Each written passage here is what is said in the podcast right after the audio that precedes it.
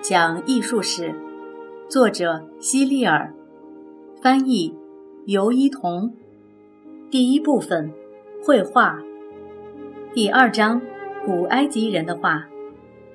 上面一章我们说到，住在山洞里的原始人会在洞顶和墙壁上画画。古代埃及人却不住在山洞里面，他们住在屋子里，而且。他们也不在墙壁和天花板上作画。古代埃及人通常居住在小土屋里，比山洞好不了多少，因为他们并不关注自己活着的时候住的房子，他们更在乎自己死后住的房子。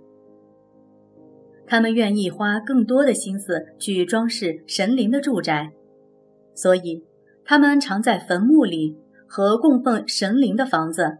我们称之为神殿的地方作画。现在人死了之后，大多会埋在土里面。古代埃及人却认为，人死之后绝不能这样埋起来。而且尼罗河每年夏天都会发洪水，在一年当中，埃及的很多地方有大半时间都淹没在水里，因此这里很不适合土葬。古埃及人相信，人死之后还可能复活，因此那些有钱有势的国王和富翁会给自己建筑巨大的陵墓。一旦他们命归西天，他们就会被安葬在里面。古埃及人希望找一个像银行保险柜那样安全的地方，永久地把自己的尸体保存起来，所以他们在建造陵墓的时候，不用容易腐烂的木头。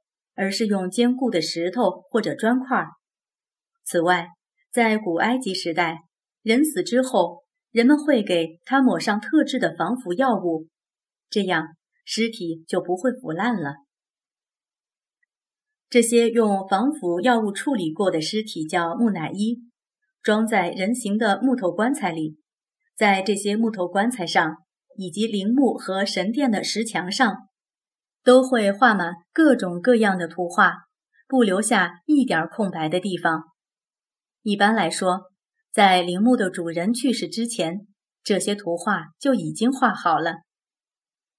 古埃及人在木棺、陵墓和神殿上画的画，和我们之前讲过的原始人画的完全不一样。他们不再画野生动物，当然，古埃及人也会画一些动物。但他们主要画普通民众、皇室首领，还有各种神灵。有一个办法可以判断出小孩的年龄，只要给小孩三张画有人脸的画，每张画上的人脸都缺一点什么。第一张画上没有眼睛，第二张没有嘴巴，第三张没有鼻子，然后再问问这些小朋友。每张画上都缺了什么？你也许会想，他们肯定能答出来。事实并非如此，在六岁之前，小朋友们完全看不出这些画上都缺了什么。所以，如果他们判断不出来的话，那我们就可以肯定他们还不到六岁。第九页上的这幅图就是一张古埃及人画的画。这幅画中有多处不对劲的地方。这张画画的是一个正在做长矛的人，他是一个武器工匠。我不知道你有多大，能不能看出这幅画中的毛病？我先不告诉你答案，你自己试试看，能不能找出画中的问题。如果你看不出来，可能你不到六岁，也可能已经有六十岁了。因为许多年龄很大的人也看不出来，这有点像猜谜。你有没有猜出来呢？答案是这样的：画中的这个人，他的眼睛是直视我们的，脸却侧向了一边。所以这幅画的毛病在于，在这张侧向一边的脸上，眼睛却是正画的。这幅画还有一个奇怪的地方：画中人物的身体是侧着的。他的双肩是正对着我们，可臀部、腿、脚却是侧面的。这是因为古埃及人描绘画像时遵守正面侧身律，即人物的眼睛和肩膀是正面的，脸部和身体却是侧面的。所有古埃及的画家都采用这种方法作画，他们也必须这样画。你有没有看过杂志封面上的那些图画？有些画的是漂亮女孩和鲜花，有些画的是一个完整的故事，或者是故事的一部分。在那些讲故事的图画里，有些图下有文字讲述图画的意思，有些则没有文字叙述。那些没有写任何文字，可还是能够讲述一个故事的图画，我们叫它图解。古埃及的画大多数都是这样，他们讲述的是一个个故事，一位已经去世的国王或者王后的故事，他们的某一场战争，他们的某一次狩猎，他们在阅兵等等。画的四周通常有文字，有些用古埃及特有的文字说明了图画的内容。这些文字看起来也像是图画。也许你不知道，古埃及文字。就是从图画演变而来的，我们叫它象形文字。如果古埃及人的画作上有一位国王和其他许多平民，那么他们会把国王画得特别大，其他人却画得很矮小，以至于国王看起来就像个巨人，比其他人大两三倍。这是为了突出国王的伟大。如果我们今天要画一群人，而且这群人有的在前，有的在后，我们就会把后面的人画小一点，往画面上方画一点，这样看起来更加真实。可是古埃及人不知道这样做，他们把所有人都画的一样大。如果他们想表现这些人物的前后位置，会把后面的人画在前面的人的上面。现在我们有很多种颜料。